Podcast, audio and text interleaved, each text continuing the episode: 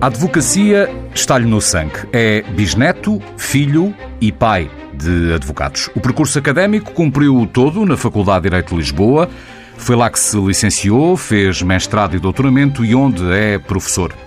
Na Ordem dos Advogados também conhece todos os cantos à casa. Presidiu ao Conselho Superior e é, desde há um ano, cumpriu há dias, o bastonário da Ordem. Boa tarde, Menezes Leitão. Boa tarde. Agradeço-lhe ter aceitado o convite para estar na entrevista TSF Diário de Notícias. Eu é que agradeço. Estamos no final de uma semana de alguma confusão nos tribunais, com uns a suspenderem os processos não urgentes, outros não. Como é que isto se explica, Sr. Doutor, sabendo-se que só o Parlamento tinha poder para tomar essa decisão? Não bastava um anúncio do Primeiro-Ministro?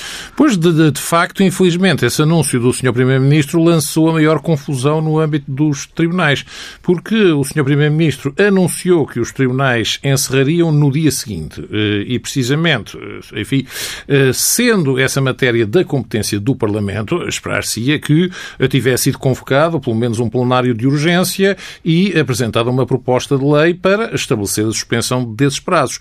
A verdade é que isso não ocorreu e, portanto, desde a última sexta-feira que nós temos verificado uma grande confusão, porque houve tribunais que aceitaram imediatamente encerrar e adiaram diligências, mas houve outros tribunais que disseram que não há nenhuma lei que determine o encerramento e que os tribunais têm é que obedecer à lei e, portanto, não é um anúncio do Primeiro-Ministro que os faz encerrar.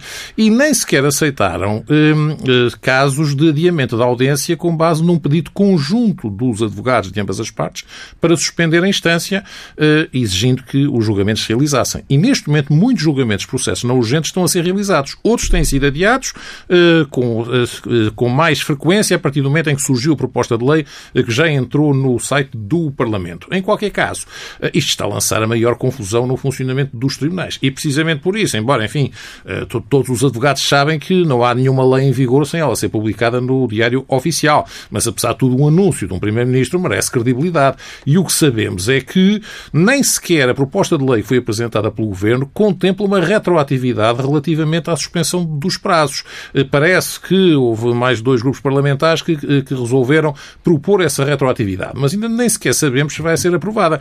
Ora, como nós estamos a assistir a casos de surtos nos tribunais diariamente, isto está a lançar as maiores uh, preocupações e angústias relativamente a todos os intervenientes processuais, porque a partir do momento em que nós assistimos um anúncio oficial do Primeiro-Ministro a dizer que os tribunais não têm condições para estar a funcionar para os processos comuns e por isso devem encerrar imediatamente, eh, resolvendo apenas os processos urgentes. Bom, enfim, eh, não se compreende que se espera uma semana quando se tem um anúncio desses, dizer que é, que é automático o encerramento para depois eh, ainda não ter ocorrido. Mas concorda que nesta altura não existem condições de segurança para que os tribunais continuem a funcionar ou haverá uns que sim, que até têm condições de segurança, outros é que não e hum, para que não haja uh, uh, diferenças de tratamento, o melhor é mesmo uh, Repare, nós, um, quando se começou a falar do confinamento, há, uns, há cerca de três semanas, a Ordem achou que os tribunais não deviam ser incluídos nesta situação porque a experiência que tivemos do encerramento dos tribunais no ano anterior foi absolutamente caótica. Tivemos 64 mil diligências adiadas, praticamente um colapso em termos de funcionamento dos processos. Agora, de um momento para o outro, a partir do momento em que a pandemia se agravou da forma exponencial, como se verificou, enfim, e a partir do momento em que se multiplicaram os surtos nos tribunais, com imensos magistrados, funcionários... Ainda esta semana alertavam para um Exato. caso no Tribunal de Cascais. Exatamente. Uh, advogados uh, infectados, tornou-se eh, visível que não há grandes condições de funcionamento. Até porque, por exemplo, o caso do Tribunal de Cascais, apesar de o Tribunal de Cascais é um tribunal relativamente amplo, eh, como também o Tribunal de Sintra. Mas, por exemplo, outros tribunais, como o Tribunal da Amadora, são tribunais muito pequenos. Haver um surto numa situação desses eh, tribunais é algo que se torna muito preocupante, porque não há efetivamente, e isso foi agravado, infelizmente, a nosso ver, pela reforma do mapa judiciário de 2014, que substituiu tribunais muito amplos que tínhamos espalhados por todo o país, por tribunais muito pequenos nas capitais de distrito, com salas internas, sem arejamento, sem quaisquer condições de segurança, e isso tornou muito difícil o funcionamento dos tribunais. É um país tudo, desigual, este país da Neste justiça. momento tornou-se uma situação muito desigual e foi agravado com o mapa judiciário e não se justificava essa reforma, a nosso ver, porque o resultado nós tínhamos uma, uma organização judiciária montada em termos de estrutura, com edifícios, com tudo em condições de funcionar, e abandonámos edifícios excelentes eh, para termos hoje a situação que temos relativamente à, ao funcionamento dos tribunais em plena pandemia, porque hoje em dia os tribunais não conseguem aguentar, por exemplo, um julgamento com muitos arguídos. É necessário irem para auditórios, para uh, outro tipo de instalações, e isso, no fundo, é estarmos uh, a funcionar pessimamente. Uma imagem, a imagem da justiça deve fazer-se em edifícios próprios, que são os tribunais. E os tribunais deveriam manter-se abertos para garantir que não havia outra vez 64 mil diligências adiadas? Repare, se, se, nós tivéssemos uma pandemia relativamente controlada, a nosso ver, e sendo garantidas as condições de segurança, os tribunais poderiam funcionar. Agora, neste momento, não temos condições de segurança para funcionarem. E não temos sequer condições para garantir que uh, uma testemunha que se desloca ao tribunal uh, é, está em condições de segurança. Os advogados também não estão em condições de segurança. E relativamente, e temos conhecimento de muitos casos de senhores magistrados e funcionários que têm casos em que, infelizmente, ficam infectados e eh, não há comunicação à ordem eh, sobre a situação que se verifica. Eh, parece que os presidentes de comarca estão apenas a comunicar às autoridades de saúde que tomam as indica... dão as indicações relativamente a saber se é necessário o confinamento ou não, mas em qualquer caso, a partir do momento em que há um surto ou, ou, ou casos de infecções, nós achamos que a Ordem dos Advogados têm que ser imediatamente avisada, porque os advogados têm o direito de saber o sítio onde se colocam e se o tribunal está ou não está e quais são os riscos que têm. Eh, e não nos parece correto que as coisas funcionem eh, com esta eh, omissão relativamente à informação que deve ser prestada neste caso. E, portanto, Mas neste deve, momento, esse, esse... nós não vemos condições para os tribunais estarem abertos para os processos comuns. Agora, isto vai ser uma situação tem de ter efeitos também na interrupção de contagem de prazos de processo claro. e por aí fora. Isso claro, tem de ser e, garantido. Isso é óbvio, porque... E terá efeito também na, nas férias judiciais, encurtando-as, por exemplo? Repara, isso é algo que já o ano passado foi discutido e nós tivemos contra essa eh, proposta, porque o que se passa neste quadro é preciso perceber o seguinte. Eh, as férias judiciais são a única forma dos advogados tirarem férias, porque o que se passa relativamente às férias judiciais é que não é que os tribunais encerrem, ao contrário, muitas vezes se eh, comunica para a opinião pública. O que sucede é que durante esse período estão suspensos os prazo e estão suspensa a eficácia das notificações. Portanto, o que significa neste âmbito que a pessoa não tem que estar no seu escritório a receber uma notificação para responder em 10 dias. Ora, é impossível ter férias se nós tivermos a qualquer momento a receber notificações e os prazos continuarem a correr. E, portanto, enfim, não se pense que os advogados, numa situação destas em que estão em confinamento, estão em férias. Isto, ninguém está em férias nesta altura. E, portanto, eh, o, o ano passado, se tivesse avançado um período, uma situação de uh, suspensão das férias judiciais, isso impediria muitos advogados de terem as suas férias, o que depois de um período tão crítico como foi a situação, acho que seria muito pior. E por isso, neste quadro, também temos muitas dúvidas relativamente a propostas de alteração das férias judiciais, porque isto não é uh, muito fácil de uh, organizar. Advogados, enfim, que funcionam em sociedade, ainda podem tentar compatibilizar estabelecendo períodos de férias. Um advogado que esteja a trabalhar individualmente no seu escritório, se fechamos as férias judiciais, significa que ele não tem férias pura e simplesmente, porque tem que estar atento para saber eh, todos os processos que está a receber as notificações. E isso, é, eh, a nosso ver, é algo que tem que ser sempre ponderado. E que efeitos, Dr. Menezes Leitão, pode ter o encerramento dos tribunais no funcionamento da justiça, assim como na vida das pessoas que interpõem ações e cujos prazos já são sempre eh, tão dilatados? Teme que venhamos a ter consequências por muitos e muitos anos, mais do que aqueles a que estamos habituados? Uh, claramente que sim, porque infelizmente uh, nós, uh, como se disse, o resultado dos meses em que esteve parado o ano passado foram um adiamento de 64 mil diligências, que se estava a tentar recuperar agora.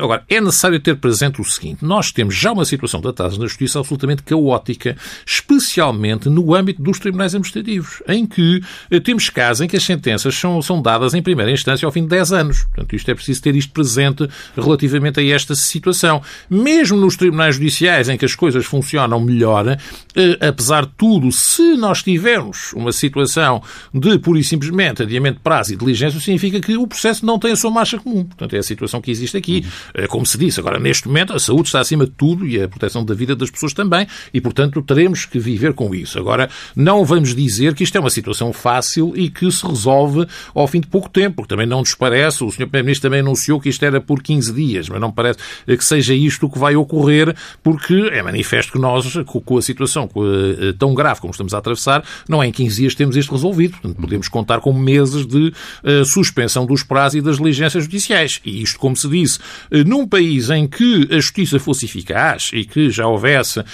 os tribunais a funcionar como um relógio e, portanto, os processos a ser despachados a horas e, decididos em curto prazo, enfim, isto era, era acomodável. No nosso país, isto é estarmos a somar atrasos a atrasos que já existem. Ou seja, estamos a somar uma duplicação de atrasos quanto a este aspecto. Por isso é que nós sempre dissemos que isto seria sempre uma medida de último recurso uhum. e apelámos a que fosse uma medida de último recurso. Agora, reconhecemos que neste momento estamos numa situação extrema e que as medidas de último recurso têm que ser tomadas eh, porque já não há condições de segurança, infelizmente, para os tribunais e dizemos isso com muita pena porque nós fizemos tudo para que essas condições de segurança fossem uh, uh, obtidas. Uhum. Eu próprio já nos tive de deslocar a Leiria e conseguimos arranjar um auditório para que o tribunal funcionasse para um mega processo uh, quando nas, os advogados não conseguiam trabalhar porque estavam-lhes a pedir que se sentassem em cadeiras de cinema num auditório sem sítio para colocar os dossiês, os computadores, eh, e apesar de tudo conseguimos, com o auxílio do Sr. Presidente da Câmara da Batalha, eh, obter um auditório para conseguir fazer os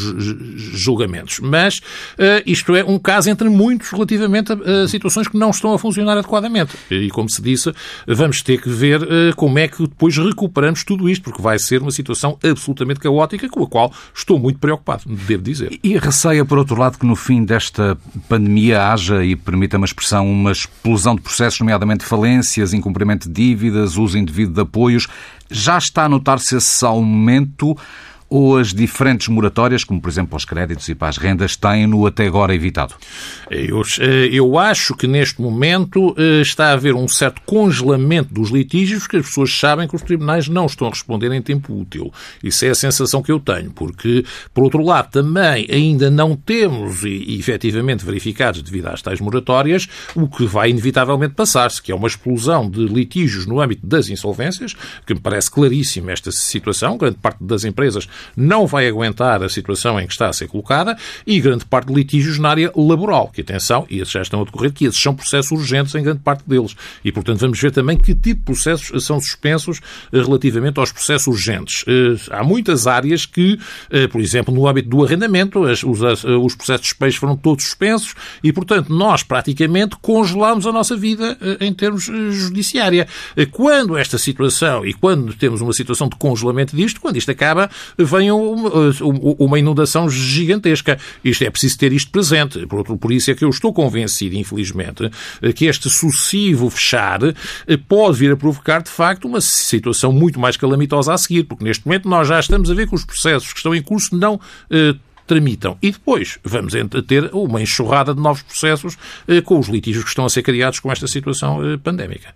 Nós estamos a viver uma situação realmente extraordinária e entende-se que, que provoque certos atrasos, mas esta é uma discussão que estamos a ter recorrentemente, continuamente, os atrasos da justiça que geram injustiça profunda.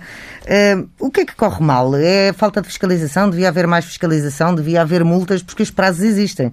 Simplesmente são ignorados. Existem prazos, mas apenas para os advogados. Portanto, porque no fundo os outros prazos são considerados meramente indicativos. E, de facto, nós temos situações que, que inclusivamente, eu próprio de esclarecimentos, posso dar um exemplo. Há uns dias tive uma, um colega que mostrou uma indicação de, de um juiz que esteve dizendo sem acesso aos sítios durante uh, um enorme período de tempo. Os sítios é o sistema informático dos tribunais. Ora, ele pediu que se perguntasse eh, qual a explicação para um magistrado estar sem acesso aos sítios durante uma data de tempo e não ter despachado o processo por esse motivo. Eh, porque é feita essa justificação, muitas vezes temos situações de justificações dessas. Eh, eu acho que tem que haver um maior controle relativamente à tramitação dos processos. Isso parece-me que, de facto, eh, eh, infelizmente, muitas vezes nós vemos processos atrasados muitos anos e não percebemos porquê é que não foram rapidamente decididos.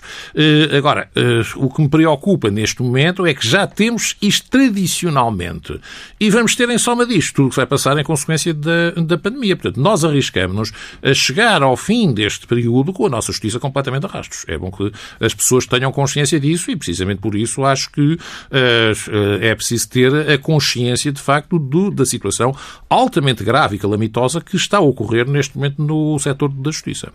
Mas acha que devia haver multas, devia haver alguma maneira de fiscalizar isto? Quem é que, quem é que poderia, teria de ser mais os tribunais? Na... São, os tribunais são independentes e precisamente por isso mas há sempre um controle que pode ser mais implementado, a nosso ver, pelo Conselho Superior de Magistratura, quem cabe verificar, de facto, o andamento desses processos. Talvez os senhores juízes-presidentes das comarcas também pudessem ter maior intervenção nesta área quanto à fiscalização, porque se uma coisa está a funcionar mal numa comarca, enfim, o senhor juiz-presidente talvez devesse poder explicar o que é que se passa com os atrasos e o que é que está a ocorrer aqui.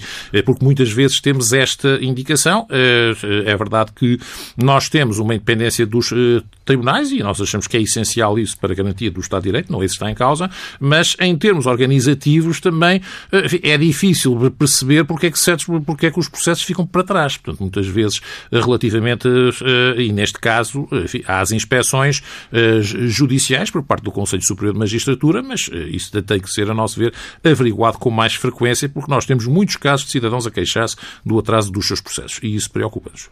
Vai fazer agora um ano em março que o Governo apresentou mais de, no, mais de 90 medidas do Plano de Justiça mais próxima que seriam para executar até 2023. Um ano depois uh, mudou alguma coisa? Há medidas que já fizeram caminho? Há muita coisa por fazer? Não temos conhecimento de algo que tenha mudado relativamente a estas indicações. Uh, sei que se procurou fazer um novo portal relativamente de acesso dos cidadãos à justiça, que está neste momento uh, em indicação, mas as pessoas estão muito, muito habituadas a trabalhar com os sítios e, portanto, no fundo, está está-se a permitir que o cidadão tenha mais acesso aos processos, mas, enfim, isso não é propriamente a reforma que a Justiça neste momento precisa, porque, de facto, eh, a informatização e a digitalização eh, é uma situação eh, adequada, mas é preciso que seja acompanhada de uma rápida decisão dos processos. E isso é que me parece, neste momento, que, está, que ainda não está a ser encarado o problema de frente. Referia-se há pouco a esse facto. E a reabertura dos tribunais que, que tinham sido encerrados no tempo da Troika? Cerca de 20 tribunais que foram reabertos, eh, fez no início deste mês quatro anos. Valeu a pena? Já é possível avaliar que resultados é que teve esta repressão? Repare, a situação que ocorreu foi que nós, eh, quando foi o tempo da, da Troika, nós, eh, nós encerramos imensos tribunais espalhados por todo o país. O que se abriu foram meia dúzia de tribunais, eh, no, ou 20 para ser mais exato, no âmbito de, em certas zonas do interior, mas que tinham pouca população e, portanto, neste quadro, e que têm funcionado muito mais como mais de secções de proximidade do que propriamente neste âmbito. Por isso aí a nosso ver, a reforma judiciária que foi feita foi errada e, por isso, eh, devia ter sido revertida eh, se fosse possível, porque não vejo que tenha havido grandes ganhos com esse tipo de processos. Por exemplo, há questões que se estabeleceram. Nós, hoje em dia, temos, se tivermos uma ação acima de 50 mil euros, temos que a julgar num, num, num tribunal de uma capital distrito. Isto não se compreende. Por exemplo, neste caso, uma pessoa que seja atropelada na Figueira da Foz tem que ir a Coimbra. Um caso Aliás, e, eh, e, e eh, os tribunais que funcionavam eh, em pequenas cidades funcionavam bem. Deve-se dizer, nós tivemos aquele caso em que o Tribunal de Barcelos decidiu impecavelmente aquela situação dos dois namorados que tinham ganho euro milhões e tiveram um litígio entre os dois. E é verdade, hoje isso era impossível o Tribunal de Barcelos decidir, porque era uma ação que tem a causa muitos milhões e, portanto, teria aqui para um tribunal de, uma capital distrito. Isto, a nosso ver, não faz muito sentido. Como disse, parece-nos até problemático que estejamos a concentrar os tribunais nas grandes cidades, com a obrigação das pessoas se deslocarem lá, eh, e estamos a deixar o país sem uma organização judiciária que, de facto, já tinha sido construída no tempo da Rainha Dona Maria II. E, portanto, no fundo, deitámos fora um edifício que durava 200 anos para o substituir, se fosse para o substituir uma coisa melhor, mas acho que o substituímos por uma situação muito difícil. Uhum. E, e, a introdução de centros de arbitragem ajudou a aliviar os tribunais no caso dos processos eh, administrativos e tributários? Repare, sim, eh, em, em certa medida sim, porque os centros de arbitragem fun funcionam funcionam em, em, em tempo de útil e, portanto, cumprem escrupulosamente, até porque se não fosse isso perderiam a competência, os prazos que têm para decidir. E, e o, que está, o, que, o que se passou neste caso foi que, perante o, a situação total dos, dos tribunais administrativos e fiscais, que, como se disse, levam anos e anos a decidir uma sentença em primeira instância, muitas, muitas pessoas estão a dirigir aos centros de arbitragem. E isso está a provocar uma situação até bastante bastante curiosa, porque uh, eu tenho assistido isso uh, e, e, e, o que se tem verificado é que as decisões, os, os, as questões jurisprudenciais que chegam aos tribunais superiores chegam a partir dos centros de arbitragem e não dos tribunais administrativos e fiscais de primeira instância, precisamente porque é onde está o processo a ser decidido uhum. eficazmente e em tempo útil. E daí essa situação, mas como se disse, nós admitimos sempre esses, esses meios alternativos, sendo como alternativos. Agora, acho que isso não é justificação para continuarmos a ter os tribunais administrativos e fiscais a funcionar no Estado em questão. Mas é perante, a, perante a avaliação que faz, o âmbito destes centros de arbitragem uh, devia ser alargado, uh, quer nos limites de acesso por valor de processo, quer a outro tipo de casos? Possível? Eu faço uma, uma análise positiva. Eu, eu, eu, também tenho trabalhado no, no Centro de, de, Arbitragem Tributária e, portanto, faço uma análise positiva desse funcionamento. Uh, neste quadro, uh, parece-me, uh, de facto, que o funcionamento tem sido eficaz. E podia ser alargado nesse... Penso que sim, não vejo razão para que não o seja. As decisões têm sido ponderadas e, como se disse, os, os casos têm sido adequadamente resolvidos e tem-se verificado até que nos centros de arbitragem já se faz hum, hum, pedidos de reenvio prejudicial hum, ao Tribunal de Justiça da União Europeia, como sendo em qualquer tribunal, porque há muitas questões de direito comunitário que se colocam e o que se tem verificado é que os próprios pedidos de reenvio prejudicial são feitos pelos centros de, de arbitragem. Relativamente às taxas de justiça, que são outra das eh, questões que têm sido focadas como causadoras de alguma injustiça, hum, elas são adequadas ao, ao, país em que vivemos e aos tempos em que vivemos, sobretudo? Devia haver aqui alguma, alguma revisão dos valores? Eh, claro que, não, eh, claro que não são adequadas e precisamente por isso parece-nos essa uma das situações mais injustas eh, que existe no nosso sistema de justiça. E devo dizer que a situação preocupa-me imenso e deve dizer, eu acho que é preciso olhar para isto de frente e resolver esse problema. Porque nós temos injustiças de tal ordem que pode acontecer uma situação deste, deste género, termos casos de pessoas que são demandadas por ações completamente fúteis e muitos milhões de euros e o que sucede, podem ganhar ganhar a causa imediatamente e sem nenhum problema, mas o que vai suceder é que, mesmo ganhando a causa, o Tribunal pede-lhes que adiantem custas eh, que cabem à outra parte. E se a outra parte for uma pessoa falida, eh, a pessoa ganhando a causa ainda vai pagar fortunas. Portanto, e deve-se dizer, os cidadãos não conseguem perceber isto. Por exemplo, eh, tive casos, até na minha vida profissional como advogado, em que há pessoas que são processadas em milhões numas ações completamente fúteis, ganham a causa sem dificuldade nenhuma e depois vão-lhe dizermos, o senhor tem que pagar aqui umas dezenas milhares de euros, que é o valor do, eh, do pagamento suplementar de custas que ocorre nestas situações. Isto é, quando ele ganhou a causa eh, sem nenhum problema. Portanto, isto é uma situação eh, que nos parece das maiores injustiças. Pedir custas a quem ganha a causa, quando tem muitas dificuldades até de obter o reembolso, achamos que é das situações mais injustas. Por outro lado, as custas estão em valores absolutamente astronómicos. Isto tem que se reconhecer e deve-se dizer que é algo que existe há muito tempo no nosso sistema de justiça e com que, penso eu, os, o, o sistema de justiça pactua e o Ministério também, mas é algo com o qual eu não me conformo, porque nós temos, de facto, a situação de ter um Ministério da Justiça que é dos menos financiados pelo Orçamento de Estado, porque de facto tem as receitas próprias que resultam em grande parte das custas judiciais, dos emolumentos dos serviços de registro e, e, e notariado, e enquanto as custas judiciais estiverem com estes valores, de facto é possível neste quadro eh, que, o, que a situação funcione adequadamente. Mas isto também desresponsabiliza o, o Estado do funcionamento da Justiça, por dizer, não, nós estamos à espera das receitas das custas judiciais. Ora, por exemplo, uma das coisas que vai se passar neste momento eh, com a suspensão dos processos é que as custas judiciais também vão ser menos. E isto vai afetar mais uma vez o funcionamento da Justiça. Agora, eu acho que nós temos que baixar as custas judiciais e estabelecer financiamento do Ministério da Justiça através do Orçamento de Estado. Porque nós não podemos ter uma situação em que um cidadão que, eh, que pergunta logo, não há ninguém que não pergunta a um advogado quando diz que tem que pôr um processo, quanto é que eu vou pagar? Portanto, e nós temos que lhe explicar, olha, em princípio paga X, ser-lhe-á devolvido se ganhar a causa, mas corre o risco, se for uma ação muito de, grande valor, e quando estou a falar de grandes valores, estou a falar de qualquer ação acima de 275 mil euros, eh, que, eh, e que obrigam logo a um depósito inicial de 1.632 euros, mas depois a partir daí é preciso somar, é preciso pagar as custas, é preciso pagar o advogado da parte contrária, também uma solução que agora se criou relativamente a estas indicações, e portanto isto torna um valor absolutamente astronómico para o recurso à justiça. E então nós temos a seguinte consequência no nosso país: é que temos uma justiça que só serve dois tipos de grupos. Os muito ricos, que não têm problema nenhum e colocam os processos que querem sem nenhuma questão, e os indigentes, que têm o benefício do apoio judiciário. A nossa classe média, e é, a classe média é sempre a espinha dorsal num país, está totalmente afastada do acesso à justiça. Isso é algo que nos parece absolutamente inconcebível em qualquer Estado de direito, porque retiramos toda a classe média do acesso aos tribunais. E se alguém for a tribunal, é sempre com grande dificuldade que se coloca nestas indicações. Mas, como disse, o caso do pagamento suplementar de custas é que me parece o mais grave.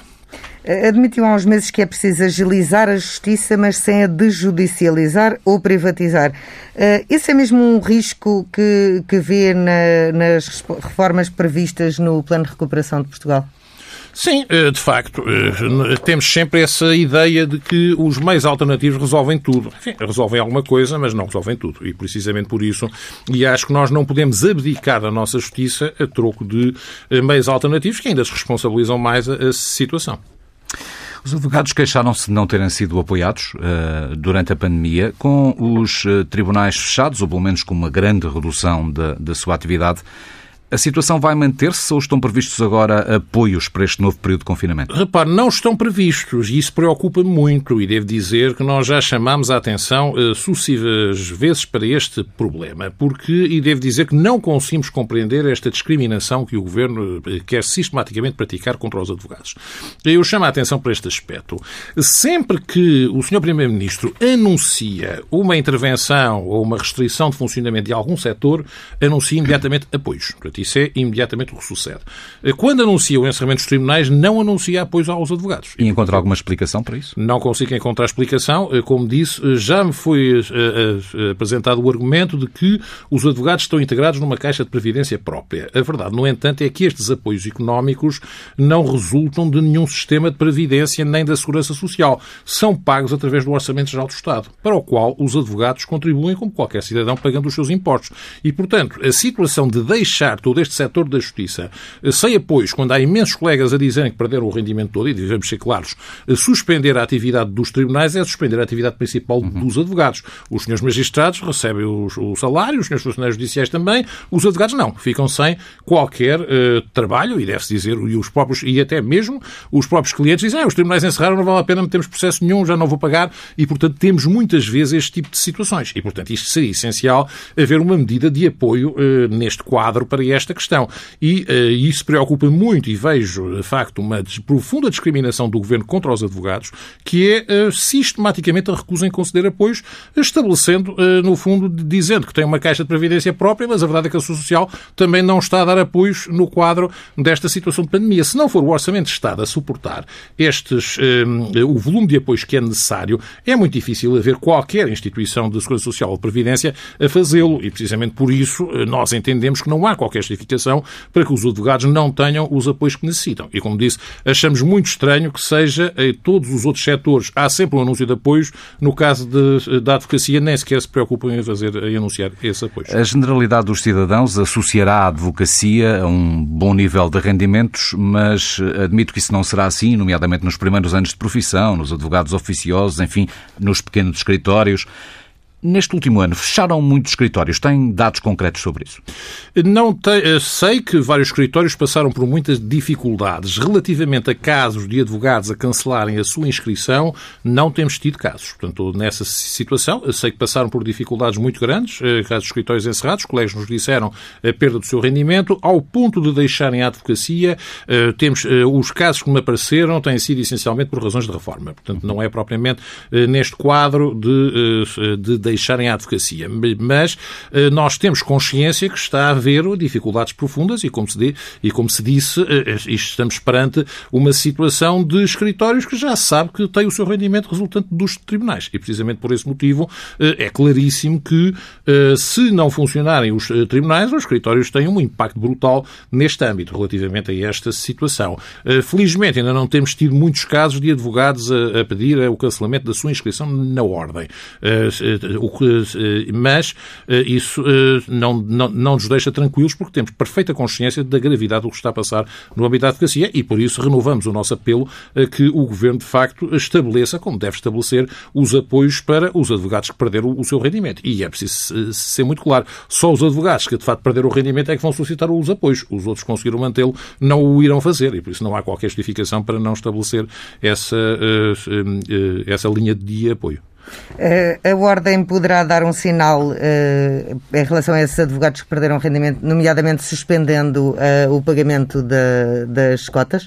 É algo que tem estado em discussão, mas que levanta sempre algumas dificuldades pela seguinte razão. É porque, curiosamente, a Ordem dos Advogados também assume, às suas próprias custas, e portanto às custas das cotas que os colegas nos pagam, grande parte do sistema de funcionamento da Justiça. Portanto, ou seja, neste quadro nós temos uh, que sustentar, com base nas receitas receitas que temos. Em primeiro lugar, o sistema de acesso ao direito e aos tribunais, o chamado SINOA, portanto, porque o Ministério da Justiça paga as remunerações, mas nós temos que ter em funcionamento o sistema de nomeação e de escalas dos advogados, que é uma situação que envolve imensos custos para esse efeito. Por outro lado, também somos nós que asseguramos a existência dos certificados digitais eh, que permitem aos advogados aceder ao, ao, aos sítios e ao sistema de acesso aos tribunais. Eh, e, por último, também eh, temos que custear e custeamos o seguro de responsabilidade civil de todos os advogados, que é pago, custa milhões de euros e que é pago eh, pela ordem eh, relativamente a todo e qualquer advogado, garantindo que se houver alguma eh, situação de negligência no exercício da profissão, há um seguro que protege os cidadãos que se dirigem. Por isso, neste quadro, é, é complicado fazer este tipo de indicação. De qualquer forma, estamos sempre a avaliar as situações que existem, mas, como disse, temos sempre este constrangimento, que são o valor enorme que nós temos que suportar e que respeita uh, situações que nem deveriam ser, ser uh, no fundo, custeadas pela Ordem, porque estamos a fazer serviço público relativamente a esta indicação. Eh, ainda assim, isto é um valor relativamente baixo, seria mais um sinal do que outra coisa. Mais pesada é a contribuição que é feita para a Caixa de Previdência, de que já aqui falamos. esse valor que ronda os 250 euros mês Poderia ser reduzido? Poderiam os advogados passar a descontar para a Segurança Social? Seria útil uma, uma solução deste género? Essa é uma questão que está em debate na nossa classe e precisamente por isso eh, eu não gostaria de tomar eh, posição sobre esse assunto enquanto a classe não se pronunciar, eh, porque a minha posição é sempre que neste quadro cabe aos advogados decidir. Agora, é preciso ter presente que há aqui várias questões que suscitam se houvesse uma integração na Segurança Social. É que a nossa Caixa de Previdência Presidência dá apoios aos advogados em certas situações, não, uh, são apoios que são questionáveis, nem sempre ocorrem, uh, uh, e, mas tem a seguinte situação, é que eles não obrigam a suspender a atividade para conceder os apoios. Portanto, ou seja, neste quadro, eh, se eh, tiver um direito ao apoio, eh, pode ter o apoio mantendo-se em, em atividade.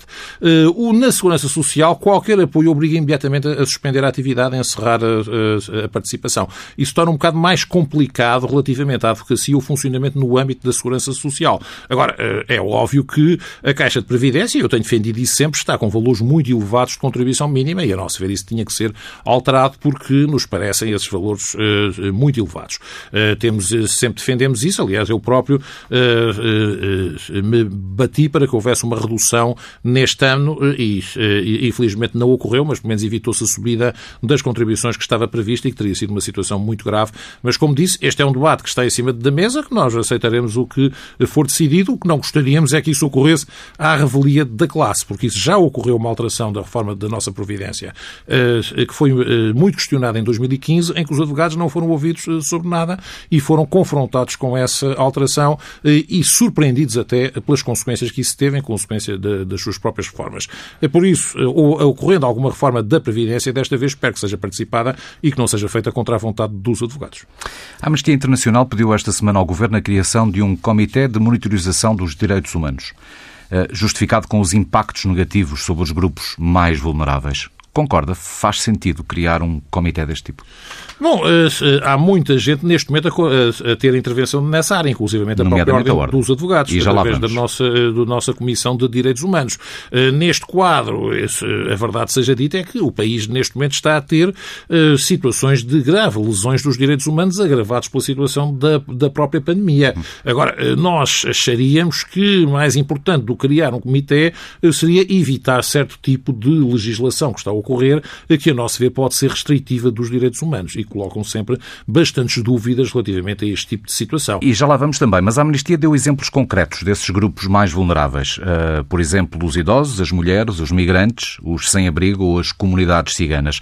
Pensa que são, na realidade, estes os mais vulneráveis da, da sociedade, os mais vulneráveis a um os desrespeito idosos, dos direitos humanos? Os idosos, claramente. Aliás, nós tivemos, inclusivamente, a nossa Comissão... Destacaria de os idosos dos outros grupos? Destaca os idosos dos outros grupos, eh, porque uh, os idosos estão numa situação de especial vulnerabilidade. Vulnerabilidade essa que foi agravadíssima com a situação da, da pandemia. Pode-se dizer que muitos casos ficaram, por simplesmente, encerrados no, nos lares e nem sequer a sua autonomia foi respeitada no sentido de poderem-se uh, fazer uh, alguma eh, alguma deslocação para fora dos lares em termos de visitas neste âmbito. Quando foi o caso, como houve em certa situação de surtos com muitas mortes, nem sequer avisaram os familiares de se o seu ente querido estava vivo ou não. Portanto, foi uma situação denunciada eh, pela Ordem que nos preocupou muito e que se o coloca neste âmbito. E eu devo dizer, eh, eu quando vejo certo tipo de normas que surgem, me provocam grande preocupação. Designadamente, por exemplo, que agora aparece uma orientação que diz que a pessoa, para sair à rua, para dar um passeio higiênico, tem que ter um certificado de residência. Ora bem, isto para um idoso. É uma situação altamente problemática. Portanto, alguém que esteja, eh, eh, que conheça o funcionamento informático, ainda sabe, pode ir ao portal das finanças e tirar uma certidão de domicílio fiscal. Um idoso não. Eh, Ou levar a conta da luz no bolso. Sim, uma coisa assim, mas um idoso não. Não percebe a indicação. E estar, no fundo, a dizer que ele pode ser abordado pela polícia, pessoas que já estão numa situação de grande fragilidade, que lhe podem pedir uma de residência e lhe podem pedir, se não tiver um valor de coimas entre 200 e 1000 euros, a pessoas que têm pensões absolutamente miseráveis Bom, eu acho que isto, de facto, é estarmos a ultrapassar tudo o que é aceitável no âmbito de um Estado de Direito. Portanto, Há outras medidas deste género que o preocupem? Em grande parte sim, porque nós eh, temos eh, neste âmbito, estamos a assistir a uma situação que, que ocorreu e eu acho que, este, que está a haver aqui uma certa culpabilização da sociedade e eu acho que é problemática até em termos de do, do nossa própria convivência social, porque o que se transmitiu é que o que está a passar, e a gravidade do que está a passar é evidente, eh, tem a ver com a situação de os portugueses terem sido descuidados na época do Natal. Bom, ora bem, o que sucede neste caso é que nem sequer foi dada uma orientação relativamente ao número de pessoas que podiam ter à, à mesa, sendo que até o Sr. Presidente da República disse que iria ter várias refeições com vários grupos. Ora, quando nós temos isto, e depois, obviamente, as pessoas dizem, não, no Natal podem, estão livres para sair, poder viajar entre conselhos e fazer a situação toda, e depois temos uma situação de alta gravidade e o resultado é uma repressão brutal, bom, eh, nós eh, temos que ver que eh, talvez não estejamos a ter a abordagem correta. Isso é o que me preocupa como bastonário da Ordem dos Advogados e como defensor dos direitos humanos, no qual a Ordem está sempre muito empenhada e por isso tem a nossa Comissão a trabalhar permanentemente e recebe todas as queixas. Para terminar esta nossa conversa, Dr. Menezes Leitão, esta semana, perante o Parlamento Europeu, a Ministra da Justiça lamentou que se esteja a eternizar a polémica sobre a nomeação do Procurador José Guerra para, para a Procuradoria Europeia e defendeu que o problema pode ser perfeitamente clarificado e esclarecido. Um mês depois, mantém as mesmas dúvidas que o levaram, de resto, a apresentar uma, uma participação criminal contra incertos junto da Procuradoria? Sim, claramente que sim, por uma razão simples. É porque nada foi esclarecido, a meu ver, eh, relativamente às razões porque foi emitido um documento oficial do Estado português com dados falsos sobre um candidato no quadro de um processo de nomeação de um concurso. Isso é uma situação que me deixa muito preocupado. Todo esse processo, a meu ver, eh, é um processo eh, que suscita muitas dúvidas, desde logo a exclusão de um, de um magistrado judicial logo no início, uma graduação feita com os critérios são aprovados depois de terem sido conhecidos os candidatos, e em que o critério decisivo é o, é o da antiguidade, critério esse que, que, é inalterável, como se sabe, e, por último, haver estas duas comunicações, segundo se sabe, não foi desmentido, relativamente a dois nomes, parecendo que o que se pretendia é rejeitar uma candidata que tinha sido escolhida e, portanto, não propriamente escolher outro candidato.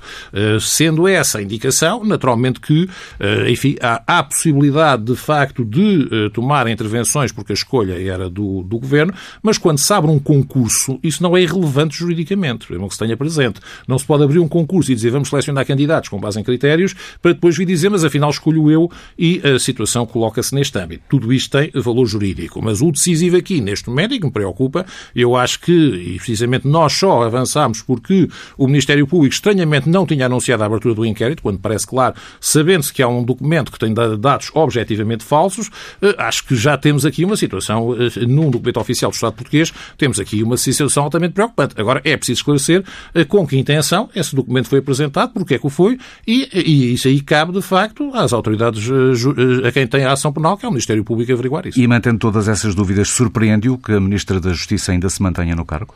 Eu não vou fazer essa avaliação, porque isso é uma questão que compete ao Sr. Primeiro-Ministro sempre decidir. Agora, como disse, eh, acho que é inegável, e acho que toda a gente tem consciência disso, que este, que este processo uh, uh, afetou injustificadamente a credibilidade do Estado português, numa altura em que estamos a exercer a presidência da União Europeia. E, precisamente por isso, pareceu-me que a situação foi muitíssimo infeliz. Agora, como é óbvio, os, os, senhores, os ministros têm ter a confiança apenas do Primeiro-Ministro e, precisamente por isso, se o Sr. Primeiro-Ministro mantém a confiança, eh, está a questão eh, esclarecida. Em qualquer caso, eh, como se disse, da nossa parte, infelizmente não temos tido muita colaboração do Ministério da Justiça da Ordem dos Advogados. E temos achado, isso é alguma avaliação que fazemos, independentemente deste caso, é que, mas também tem um pouco a ver, porque nós achamos que há uma centralidade excessiva deste Ministério em, na situação dos senhores magistrados, que foram aumentados em centenas de euros quando os advogados tiveram um aumento de 8 cêntimos.